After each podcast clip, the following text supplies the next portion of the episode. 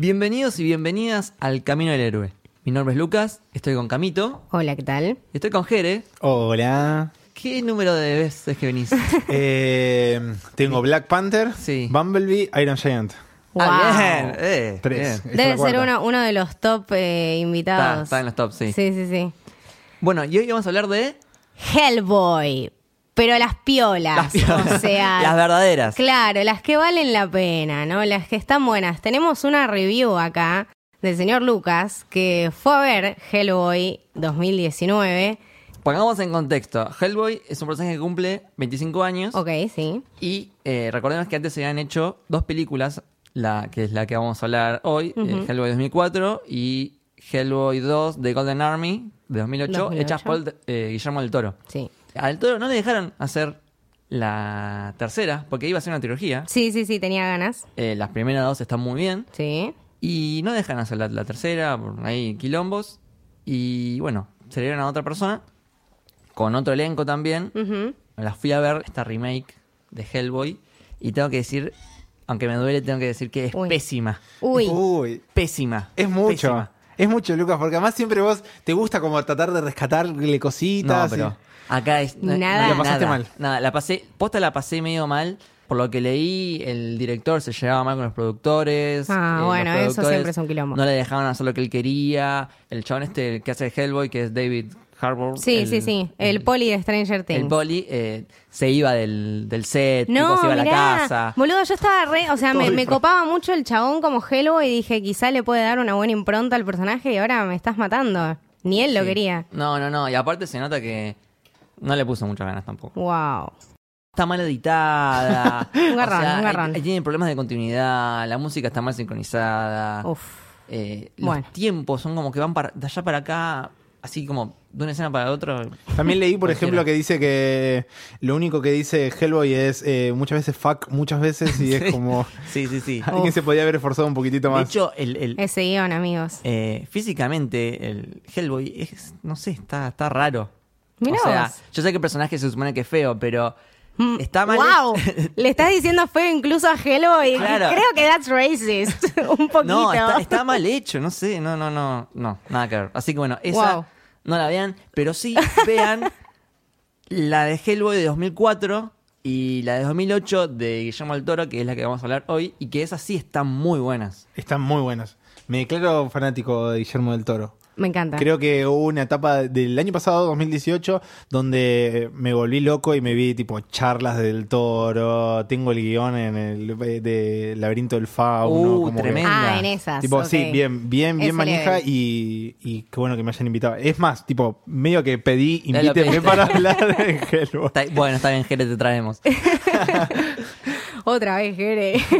no, no, no, me encanta. Eh, a mí me gustaron muchísimo. Me gusta porque siento que lo que funciona justamente es todo este mundo que lo acompaña a Hellboy. O sea, la creación de todo su contexto, de todas las historias, de todos estos monstruos medio Lovecraftianos. Es, Sí, es- es toda una sí. locura. Es, es, es Guillermo del Toro con este chabón, ¿cómo se llama?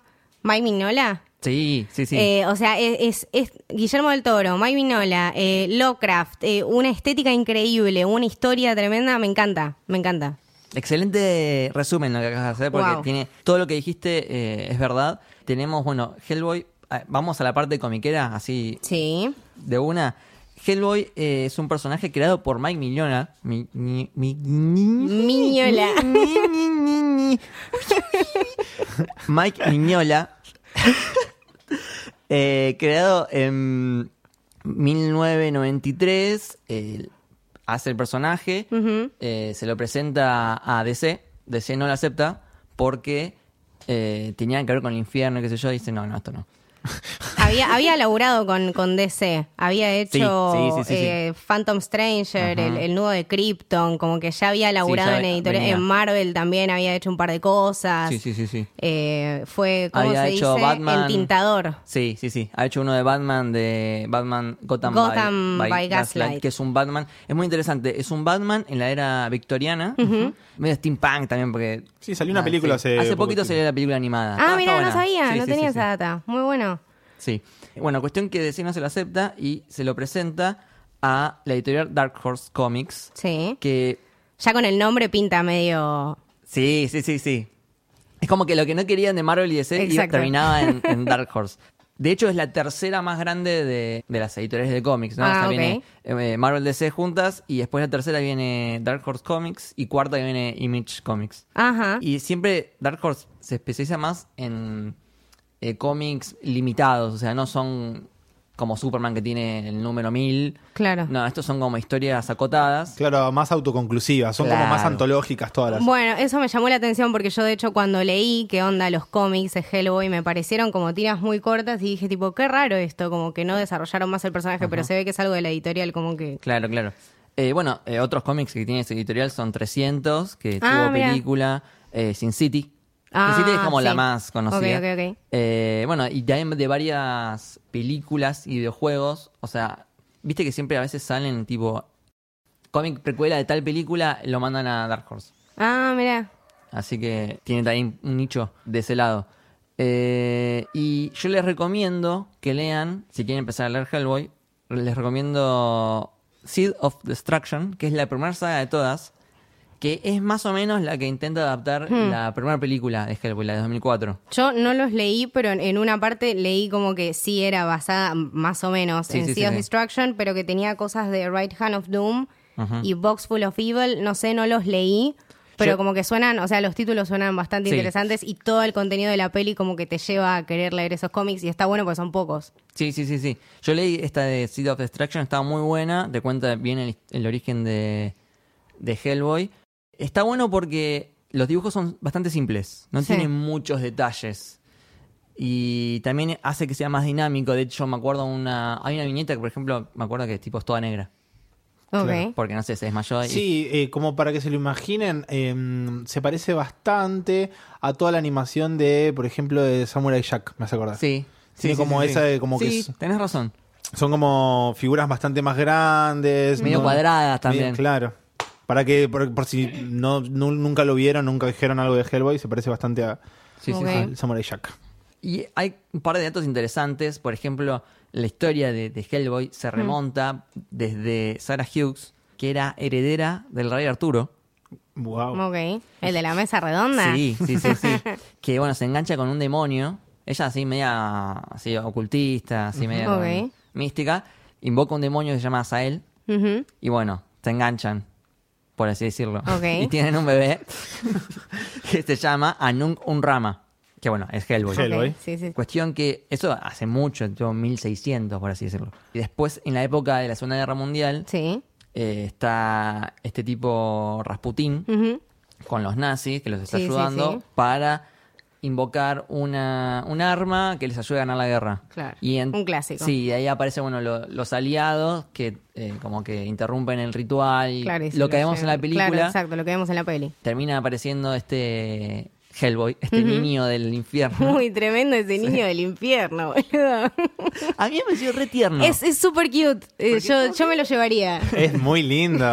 Sí. está bien. Dan ganas de adoptarlo. Sí, sí, sí. Eh, Del Toro le había puesto la voz al, al baby. ¿Ah, sí? Sí, sí, Sí, sí, al baby Hellboy. Eh, del toro en, en muchos personajes que no tienen un actor detrás Claro. eh, hace muchos eh, los ruiditos tipo los gruñidos Claro. y el Mirá. llanto de, de Hellboy el personaje lo hace él y después también hace otro par, un, un Sí, par sí, más eh, Samuel, eh, Iván, eh, el conductor de tren eh, del en un momento, y Cronen. Así que te- tenemos esos, esos personajes también. Sí, sí, sí. Eh, la verdad que el mundo que creó Mike Mignola de Hellboy tiene un montón de personajes muy copados. O sea, tenés vampiros, tenés Baba Yaga, hombres lobo, bueno, demonios por todos lados, Rasputín, eh, está Hitler también. Bueno, dijimos demonios, ¿no? Claro, claro, claro. Est- Estamos repitiendo. Sí. Eh, pero el tema principal es que, el- o sea, el verdadero villano, entre comillas, termina siendo Hellboy mismo porque su futuro dice que él va a traer el fin del mundo. Claro. Entonces él está todo el tiempo jugando con esto de que Sí, sí, no sí, sabes- debatiéndose en esta. porque él es un demonio, pero exacto. a la vez sabemos que porque se arranca los cuernos, eh, se viste como persona, se lima los, los cuernos para que no se noten, todo eso para tratar de no parecer un demonio. Entonces, Bueno, de hecho, esa- lo vemos en la peli como constantemente es juzgado por eso. En, en la primera hay una parte donde lo atacan y él le dice, pará, pará, estoy de tu lado. O sea, y simplemente porque es rojo y es feo y Claro. tiene cuernos, lo toman como alguien malo. Eso también lo influye Sí, sí, a él sí. como personaje en esta situación de tipo, ¿qué tipo de persona soy? Y creo que era algo que eh, desarrolla muy, muy bien del toro durante toda la saga. El hecho de él estar todo el tiempo oculto, de que en realidad sea el gobierno el que lo mantenga oculto, pero él quiere salir a la luz, que él está constantemente mirando hacia afuera porque tiene un montón de televisores que están mirando las noticias, qué sé Claro. yo, y, y- y después llega un momento en la 2 que él se empieza a mostrar muchísimo más. Es, es algo que viene construyendo, incluso lo dejan como la puerta abierta y bueno, lástima que no, no se pudo Claro, continuar. sí. no se pudo continuar el universo del toro, por ejemplo. Mm. Bueno, pero hablemos un poquito más del toro, que es una persona muy Qué hombre. interesante. sí. Qué hombre del toro. Eh, siempre entregó cosas bellísimas. Creo que el chabón para crear mundos y para marcar su estética, vos mirás una película y decís, esta es una película del Sí. toro. Y aparte hizo lo que quieras. Hizo comedias, hizo dramas, hizo drama con ciencia ficción, eh, hizo cosas como Hellboy, que son mundos Sí. fantásticos de cómics. O sea, un capo. La primera que hizo fue Cronos, Eso 1993. es recomendadísimo ya. En, en- en una de las charlas, Del Toro cuenta que hay una peli anterior, pero que no se consigue. Ah, hay que conseguirlo, O chicos. sea, hay algo anterior a Cronos. Tipo, hay ¿Y una, qué onda? una- ¿Por qué no se consigue? Porque no. Y porque no, no tuvo distribución y qué sé yo, debe, la debe tener él, tipo, en BCD. Dale, largala. Qué misterioso, qué malo. Pero- Dejate de joder. tipo, pero es como de sus primeras cosas que hizo, es como algo súper amateur, pero supuestamente existe. Debe ser súper interesante.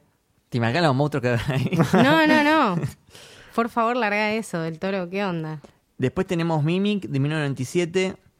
Eh, después tenemos The Devil's Backbone. Uh, el Es- espinazo del diablo El es espinazo del diablo. increíble. Que es como la- y es Esa es la que la- ahí ya le empieza a pegar. Exacto. Y es, de hecho, eh, trabaja con, con muchos del equipo del Espinazo del Diablo en esta peli, como que siempre acompaña. O sea, tiene tan claro el concepto de lo que quiere crear que siempre se rodea de las mismas personas porque siempre respeta toda una estética. Claro. Bueno, eh, recuerdan cuando hablábamos del episodio de Black Panther que se lleva eh, Ryan Cooler todo el Sí. equipo. Exacto. Del Toro se maneja lo- de la misma manera con eh, su director de fotografía, Sí, Guillermo, Guillermo Navarro. Navarro. Guillermo Sí. Navarro, que Sí. eh, está en un montón de sus películas. Sí, Sí, sí, sí, sí. Y también hay un actor que ahora te lo busco, se llama Doug Jones, que es el que hace de Ape Sapiens. Sí. Bien. En la 2 hace del Ángel de la Muerte. Ok, Claro. sí, sí, sí. Y también hace en, en la 2 hace de. el- es como un portero que tiene dedos muy largos. Ujú. Aparece Sí, un sí, toque. sí, sí, sí, sí, lo ubico. Eh, es el fauno. Sí. Claro. El fauno. Y en la misma película de Viento Fauno es el hombre. El hombre pálido. El hombre pálido, este que tiene los ojos Sí, en las sí, sí. manos. ¡Ay, qué impresionante! Ay, ese- ese Uy, de- hagamos el laberinto del fauno. Hagamos me toro. da. Ah. Bueno, y es el, el- no sé cómo llamarlo, el hombre acuático de La forma del agua, de Ah, Water. Claro. nice. Ahí ya, es protagonista. O ahí sea, es, es su, su musa, digamos, Sí, este sí, sí, señor. es, es el que más repite. Y fíjate siempre, a ver, Ape Sapiens es par- prácticamente el mismo de La forma del agua. Sí, sí, Es sí, el sí. mismo traje. Claro. No, pero digo, o sea, cómo le, le imprime su personalidad a los distintos personajes, Sí. o sea. Bueno, quieren que lo, lo, lo uno con Marvel. Tipo. Dale. Uy, uy, Uf, sí. Eh, Doc Jones hizo de eh, Silver Surfer. Listo, ya está. Oh my god. Listo. Por más de que la película no sea buena, lo que todo, todo lo que Lo quieran criticarle, todo. pero está es Silver O sea, Surfer. es como que no, le- no le conocemos la cara, pero está ahí. El chabón está ahí. Mira, Bueno, hay eh, recomendados para la gente que tenga flow. Cable- Tiro Sí. chivo. Eh, por favor, Flow, danos dinero. Ojalá sí. Eh, hay una serie de sci-fi que, eh, que es un reality show que se llama Face Off. Hay una de las temporadas donde eh, aparece Doc Jones de jurado. Ok. Invit es un programa sobre efectos especiales, maquillaje y efectos especiales. Entonces invitan a los participantes a crear monstruos que podrían pertenecer al universo del toro. Y quien uno de los que lo califican es Doc Jones. Y es, es muy interesante todo lo que cuenta porque él dice que algo muy característico que tiene todo el universo del toro, que por más de que no tenga voz, él tiene que poder representar, tiene que haber una persona detrás de ese maquillaje. Entonces todos los maquillajes que son más rígidos, donde no puede tener facciones, a él no le copan. Él dice que tiene que poder mover la boca, tiene que poder mostrar, este, mostrarse enojado, mostrarse triste, todo lo que quieras. Y eso lo podemos ver en un extremo muy lindo en Hellboy 2. Todo el trabajo de maquillaje que tiene Abraham en Hellboy Sí. 2, tipo hay primeros planos que son espectaculares y lo podemos ver eh, enamorado, lo podemos ver triste, Sí, sí, lo sí. podemos ver borracho, Sí. eh, héroe. Bueno, los maquillajes, de hecho, eh, leí que tardaban entre cuatro horas y ocho en ponerlos y sacarlos.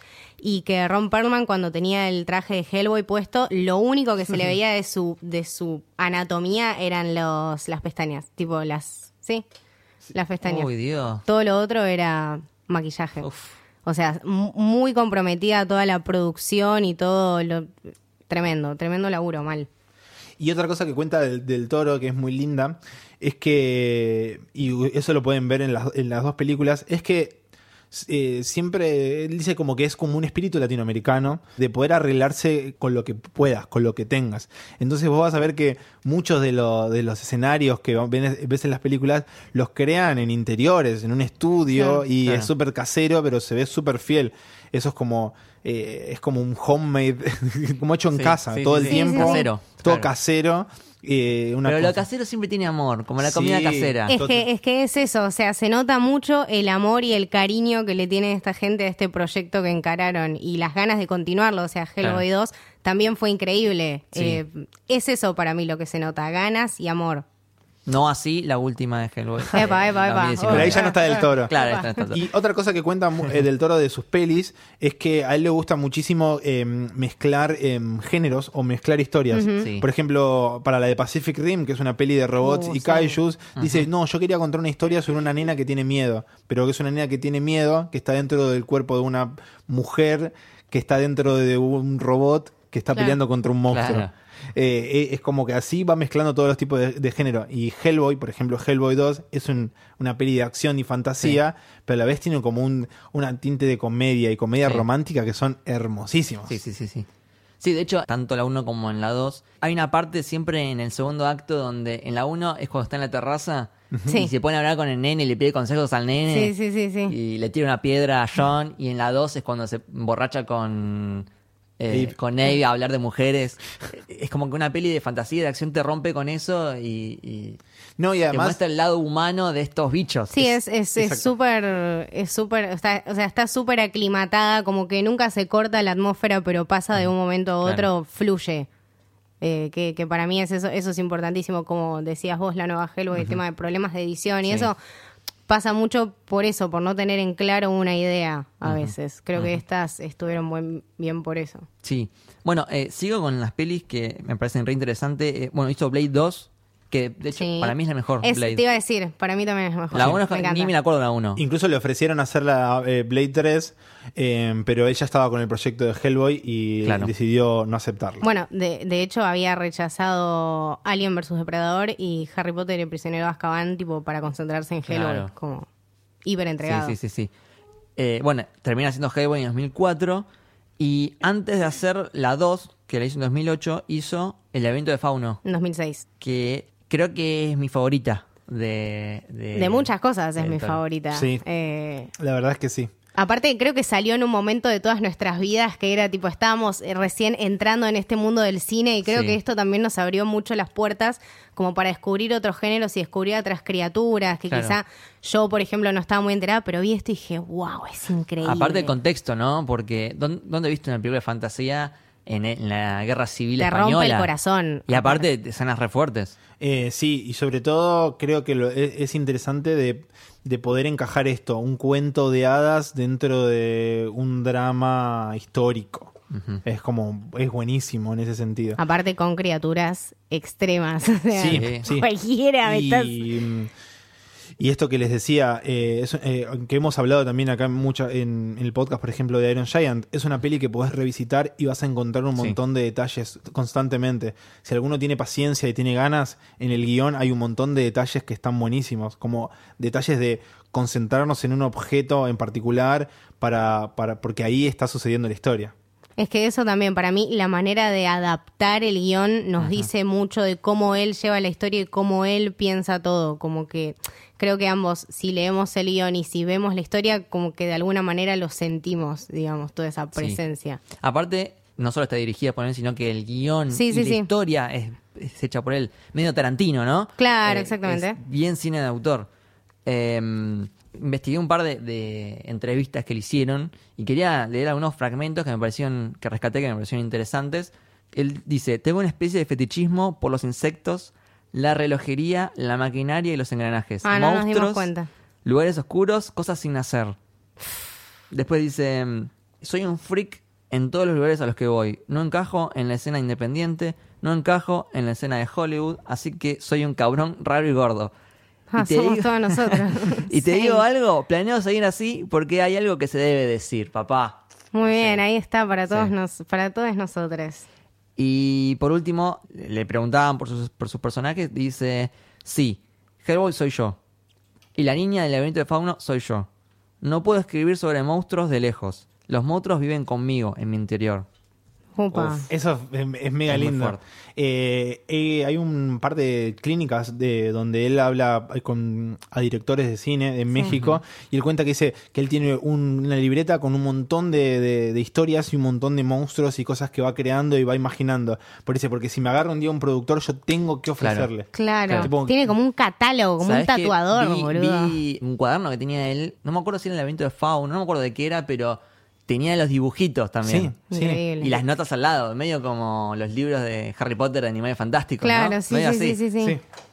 Este, mm, igual hay una historia media turbia que la abuela de él lo exorcizaba Uy, porque la abuela estaba media pirucha, era tipo extrema católica y eh, Qué raro que somos católicos piruchos, no sé qué hablas. y le exorcizaba porque decía que estaba poseído por un demonio Bueno, y le ponían como unos metales en, en las zapatillas cuando iba al colegio para que lo lastimen con modo de, de penitencia.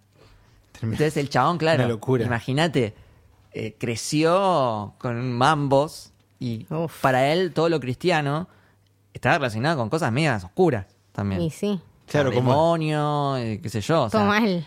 Y, sí se nota mucho. Sí, sí, por eso te iba a decir, es bien, Sí. es bien evidente. Sí, sí, sí. Sin decirlo es como que uno lo entiende y no, nece- so- no se necesita nada más. O sea, un artista es eso, una persona que te lo muestra, vos lo interpretás y ves qué es lo que te está diciendo. Claro. Eso es lo que hace este chabón. Increíble. Después, bueno, hizo Pacific Rim. Sí, Tenemos Pacific, Rim, eh, La Cumbre Escarlata Crimson Peak y, y finalmente The Shape of Water, que La- es la que ganó el Oscar. La Forma del Agua. Sí. Y las de, de Hobbit, ¿no hizo? La, la de Hobbit iba a ser de Hobbit y no la hizo al final. Mira. Eh, creo que, no sé si es productor. Es productor, Ah, creo, eso, pero algo no, así no fue era. director. Algo así Claro. era. Él también hace mucho de esto de bancar a muchos proyectos. Sí, o incluso prestar guiones y, y- y- y liderar un poco de ese lado también. Eso está buenísimo. Banca bastante eh, el cine mm, latinoamericano incluso. Sí, sí. Eh, si vieron Aterrados, por ejemplo, de Demian Rugna, Sí, increíble. eh, él es un- va a ser, eh, es productor de la remake que se va a hacer en Estados Unidos. Ah. Ah, sí, sí, sí, lo había También. escuchado en un, en un programa de radio que, que tenía ese productor. Sí, detrás. es como que eh, tutela o agarra bajo su ala a, por ejemplo, eh, Andy Muschietti, Claro. Es argentino, que es el que hizo It. eh, It. It.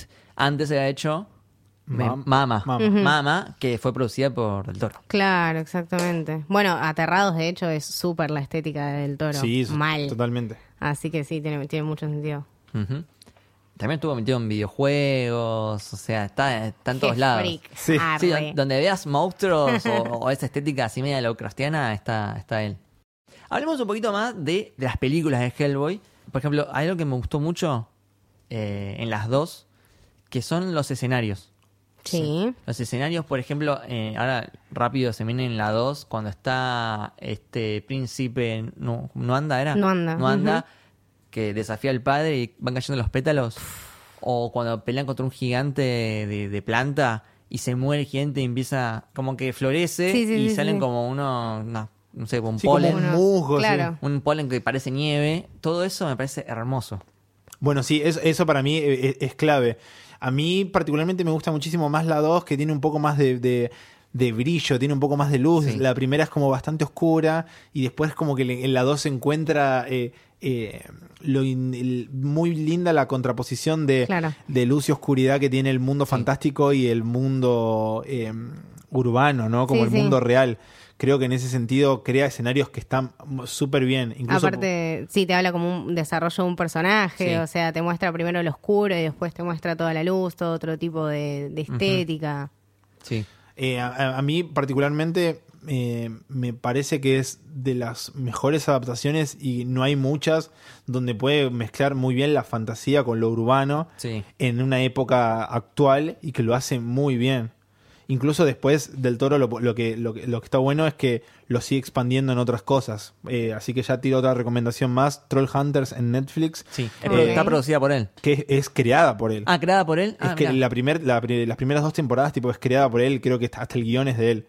Entonces eh, es muy interesante, o por lo menos la idea original es de él. Entonces muchos escenarios, incluso cuando vos ves a Hellboy entrando al mercado, vas a ver que va a estar recontra conectado con ese universo que después sigue por la serie animada. Es muy bueno en ese sentido. Y el diseño de personajes que tienen Uf, las películas, No, eso es increíble. Increíble. tipo, hay como una atención al detalle, cada uno tiene una particularidad, cada uno tiene una gestualidad. Hay un trabajo muy fuerte en eso. Sí, sí, sí, como que se, se entendió todo perfectamente del equipo, o sea, se entendió del toro comunicando la idea, las personas que lo plasmaron en el papel, las personas que se encargaban del maquillaje, la gente que los vio con el vestuario, o sea, todo te habla de una construcción y de un desarrollo también desde el guion, porque Sí. son dos películas, entonces te habla de un crecimiento y de un desarrollo que está súper bien logrado y para hacer así un cómic con el que, o sea, donde el personaje ya tiene una impronta, Sí. es buenísimo poder acompañarlo del lado de la peli. De hecho, eh, eh, Mike Mignola y Del Toro habían tenido como estos momentos donde se entendieron re bien cuando estaban casteando, cuando decían, bueno, ¿quién va a ser Hellboy? Los dos dijeron al mismo momento, tipo Romperman. Y sí, es que vos le ves la cara y, y es Hellboy. Es tremendo. Y después tenían en la parte que apuñalan a Rasputín en, en el estómago. Sí. Sí. Eh, eso, bueno, en los cómics no estaba, pero Mike Mignola en su momento lo había pensado para los cómics y dijo que tipo Del Toro le vino con la idea como que lo re sorprendió porque dice, yo en su momento lo pensé como que se entendían perfectamente, Claro, sí, se, sí, se sí, ve, se ve re bien eso. Está bueno que el creador del personaje y del, del cómic se meta también en la película y, y, digamos, tenga química con el director. Está buenísimo eso. Sí, me- eso, eso me parece es súper clave. Y además lo que logra mucho con, con los personajes es que el personaje malo es completamente macabro. Por ejemplo, en la 1, este personaje que, que está como muerto y que se va armando y tiene Ah, pedazos. sí, Eh, eh, no sé cómo es el nombre. Uy. No me acuerdo el nombre. No tiene labios, no tiene párpados. Es- eh, es todo lo como, malo, boludo. eh, tipo- el, el padre de Hellboy dice, eh, tenía como una adicción a las cirugías. Claro. Y es tan viejo que la sangre se convirtió en polvo. Por eso cuando le disparaban Tremendo. salía como arena. De hecho, los movimientos están muy bien. Está Es bien. como- así como medio, no sé. Sí, como espast no sé, como sí, eh, sí. espástico. Sí, es como espástico. Espástico, sí, sí, sí, es, es- espástico. Espástico. No, espástico es más, creo que más viene del, del espasmo, ¿no? claro, Sí. como de- claro. Ah, ¿Espasmódico? Bueno, es ni-. Oh, la mierda. chicos, la secundaria, chicos. Después lo chequeamos juro y la juro edición que, lo juro que la terminamos, o sea, después no sé. Eh, Sí, sí, es, es muy bueno. De hecho, ese personaje me encantó. A mí me da mucho miedo y Cómo manejaba estas espadas. Y sí, viste que como que tiene esta cosa media comiquera que siempre terminaba como pose. Sí. Tipo, en- en- con las espadas. Y yo creo que esos son como guiños que hace. Sí, sí. Y, y- y otra cosa como que también eh, se di- diferencian de cualquier otra fantasía es que tipo hay un personaje que se muere, que es el padre de Hellboy. Sí. Tremendo. Y es súper fuerte y la escena como eh, está muy bien construida. Eso, Uno- te iba a decir, muy bien acompañada desde el atmosférico. Es tipo. Sí. Claro, vos entendés eh, lo, lo que significaba eh, eh, para el equipo, para Hellboy como figura paterna, eso está muy bueno. E incluso verlo de vuelta en la 2 y cómo utiliza el recurso de, de- del cuento de hadas para contar la historia, Sí. Sí, tremendo. yo creo que esa me parece que es como el, el corazón que tiene la película de Hellboy 2, es esto del tema del cuento de hadas, ¿no? Claro. Cómo se convierte en real el cuento de hadas. Le dice, bueno, en algún momento eh, ya lo vas a ver. Sí. Ojalá que no, le dice, pero eh, bueno, ya vas a ver lo que es el ejército dorado. Y que Del Toro utiliza un montón. Si ven la filmografía de Del Toro, la mayoría de, las, de sus películas empieza con una voz en off o con alguien contando una historia. Y muchas veces eso se, se resignifica en el final. Claro. Entonces, presten muchísimo la atención cuando la vuelvan a ver, la manera en que lo cuenta, cómo está todo relacionado. No es una narración en off, sino es que es el padre contándole la historia al hijo. Y el hijo y Hellboy creciendo con, con ese bichito del ejército Claro. dorado y todo.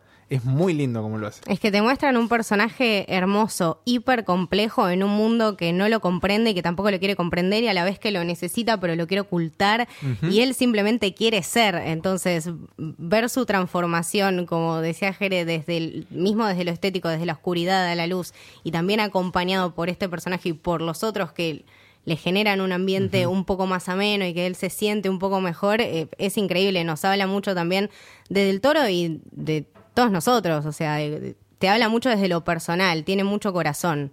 Sí, y esto de, de romper la profecía, ¿no? Porque él, según la profecía, él iba a ser el que Exacto, traiga el fin del el mundo, fin del ¿no? mundo. De hecho, le salen los cuernos, le sale la corona, pero elige romperse los cuernos de vuelta y no traer el fin del mundo. Inclu- eh, bueno, y el- la 2, cuando se encuentran con este ángel de la muerte, le dan la oportunidad a, a Liz Sí, para que ella tome la decisión de, bueno, vos sabés que esta persona va a traer el fin del mundo, vos sos la que va, va a elegir este futuro. Si querés que viva, dale una razón para vivir. Y creo que un poco también Hellboy, la 2, habla un poco de la vida. Cuando aparece este monstruo gigante, vegetal, que le dice, mira, bueno, es el último en su especie, es igual que Sí. vos, eh, es un incomprendido, dice, y duda, duda sin duda, matarlo. pero incluso cuando lo mata, genera puede- vida. Sí, sí. Entonces ahí como hay como una especie de metáfora Sí, sí, poética. sí, es todo un concepto que acompaña. Eh, maravilloso cómo lo ejecutó. Para mí e- es eso, cómo te vende un personaje y te lo hace increíble y es súper ameno y lo terminás queriendo y te terminás concentrando en esta peli que de hecho cuando no se hizo la 3 fue una gran decepción. O sea, la gente Sí. realmente se encariñó con Hellboy. Aparte iba a tener dos pibes. Aparte. Eso era una locura. O sea, Sí, me queda la duda de eso. ¿Qué, qué, qué onda? Ay, sí, no sé, bueno, eh, en algún momento, qué sé Sí. yo, al- algo, seguro que tiene algo escrito y va, va a contar qué pasó y cómo, cómo fue la situación. nos gustaría. Eh, sí, totalmente. A mí hay otras cosas que también me, me llamaron muchísimo la atención, que es el universo que crea de toda la parte fantástica. Sí. Todo eh, este resentimiento que tiene como la verdad que ustedes nos desplazaron a nosotros y a la vez Hellboy es como un desplazado que también genera como empatía con este príncipe que en realidad dice, bueno, Claro. pero ustedes están destruyendo todo el afuera Claro. y a mí eso me parece como súper atractivo. Eso hay algo como muy un, un mensaje que Una llamada bueno, de atención. perdón, yo en la 2, para mí, mi personaje era el chabón este no anda. Yo, yo estaba a favor de él. sí. Obvio. O sea, los humanos habían quedado que no iban a tocar los bosques, que era donde vivían eh, las criaturas fantásticas, y nada, se cagaron en todo, hacían mierda al planeta, y claro, salió este, el príncipe diciendo a la mierda. tipo, Inc- incluso lo, lo- lo logra poner en duda a Hellboy cuando le dice, sí, mirá, la verdad es que vos sos uno más de nosotros. Tipo, Claro. tenés Sí, que sí, mantenerte oculto. ¿Por qué si somos más poderosos, si somos más fuertes, tenés que mantenerte oculto? Es como, volvemos a Black Panther, es como... Claro, sí, sí, te iba a decir, es una situación, es una situación muy, Sí, muy sí. Wakanda. Sí, aparte Hellboy es como que está en el medio de dos mundos, ¿no? Porque él es mitad demonio, mitad humano, es súper fuerte, súper resistente, tiene habilidades superhumanas, pero a la vez vive con ellos, ¿no? Come nachos y tiene gatos. Y toma birra. Fuma habanos y toma birra y se emborracha. O sea, tiene como las cosas de los dos mundos y es como el, no sé, el catalizador perfecto para, para esta historia. Sí, y además es como una pequeña como mm, eh, metáfora que usa del toro para hablar de la persona que se siente afuera. Como hoy eh, las frases que leías hoy, ¿no? Como Sí. él sentirse un outsider. eh, es un, él, Hellboy es él. Y eso Sí, se sí, nota un montón. Recién me acordaba mientras pensaba en esto de, de los mensajes ocultos, uno de, de los easter eggs que siempre utiliza Del Toro en las películas es la presencia de Santiago Segura, que es Torrente, si alguno No, alguna sí, vez vio. sí, sí, Aparece, por ejemplo, en Hellboy 2, es uno de los que está en la subasta, que tiene un gato. Ah. Increíble. Y aparece en, en- en un montón de sus películas, por ejemplo, en Pacific Rim, trabaja con Ron Perlman, por ejemplo. Es así, Santiago Ah. Segura es como uno de los easter eggs amigo que aparece, Claro. tipo amigote de Cameos. que aparece. Mira vos. Sí, sí, sí, siempre así, un extra, eh, apenas habla, qué sé yo, pero eh, está siempre Santiago Segura metido ahí en, en Hellboy. Bien, bien. Sí, de Torrente creo que vi las primeras tres. Ah, bizarrísimo, tipo, extremo, Un- claro, sí, hay que sentarse para... Hay que estar muy abierto de mente, hay Sí, que... sí. Comedia negra completamente Exacto. oscura y muy turbia, sí, sí, sí. Un humor español. Pero lo puedo ver a Del Toro mirando eso, por que del- alguna razón. Es que Del Toro es eso también. Por eso. Eh, todas la- las escenas que hoy comentaba, eh, donde hay un se nota muchísimo más la humanidad de, de Hellboy, eso viene directamente de, Del Toro cuenta. Yo me crié viendo telenovelas. Dice, Claro. yo Claro. es tipo, que tiene que tener este contenido melodramático, Sí. las películas que tiene. Cuando Liz le quiere, toda la película le quiere contar que está embarazada y siempre pasa algo que no le puede contar. Eso es muy ¿Qué telenovela. hace sí. besando a la lisiada? La puta madre. Sí, Eso es súper telenovela. sí. La relación de Abe enamorado de la princesa. A mí, yo, Abe me encanta. Es mi personaje favorito de, Pu- de puede las que dos. sea, puede que sea mi personaje Sí. favorito. Ay, Eh, sí. Sí, sí, sí. Me parece tipo hermoso. Bueno, y este personaje también, eh, Klaus, que es solamente... Uh, tremendo. Gas. Eh, aparte, es, tiene mucha personalidad. Es que eso, es- eso, eso está buenísimo, como cómo construye desde de- de una atmósfera nada más, Sí. ¿entendés? No, no, no, no es necesario que tenga gestos, sino como, no, es cosa de guion, de las cosas Es- que dice. En el momento que dice, bueno, la verdad, Hellboy, me di cuenta de que tenés razón, y esta es la razón, y le tira un, un paquetito que si vos son los anillos. Sí. Y, y no hay nada más fuerte en la imagen de los Sí. anillos que te lo tenés que, o sea, para tener un anillo, tenés que poder ponértelo. Si vos Claro. sos una sos solamente aire, eso no lo vas a poder usar nunca.